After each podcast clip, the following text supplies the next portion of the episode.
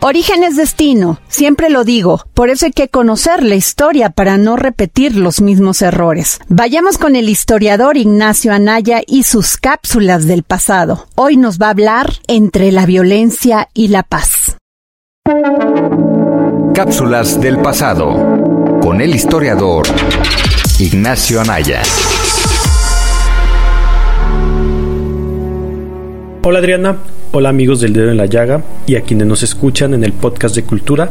Soy Ignacio Anaya y esta es mi cápsula del pasado. Antes de comenzar, me gustaría hacerles una pregunta. ¿Hasta dónde permitirían que llegara un gobierno para garantizarles su seguridad?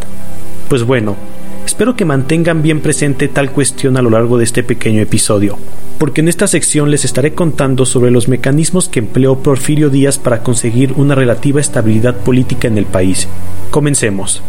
No hay duda de que Porfirio Díaz es una de las figuras más controversiales de la historia de México. Para unos fue un temible dictador, mientras que para otros fue alguien que trajo prosperidad al país. Hay más maneras de verlo, pero esos son los dos ejes más populares respecto a su figura. En fin, al hablar del porfiriato siempre salen los temas de la violencia y la paz durante ese periodo. Estos temas entran a lo que se le conoce como la Pax Porfiriana, Ciertamente, Porfirio Díaz sabía lo inestable que fue el país antes de su presidencia. Golpes de estados, intervenciones extranjeras y guerras civiles dominaron la política mexicana. Díaz no iba a permitir eso, por lo cual fue necesaria cualquier medida para conseguir la estabilidad interna del país.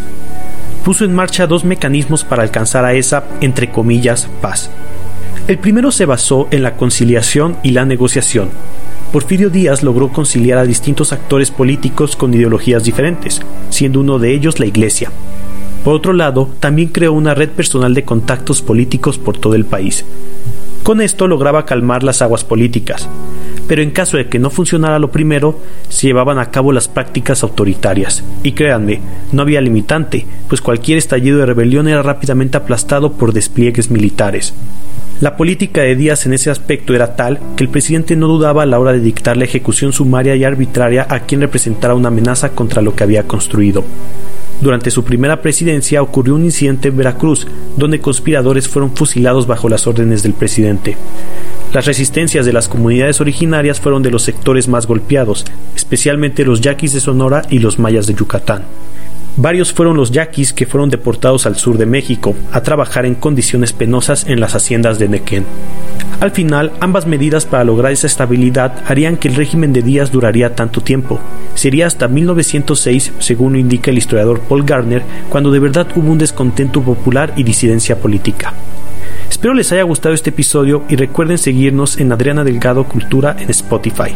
Muchas gracias y hasta la próxima. Y desde Argentina, como todos los viernes aquí en El Dedo en la Llaga, tenemos al escritor, filósofo y pedagogo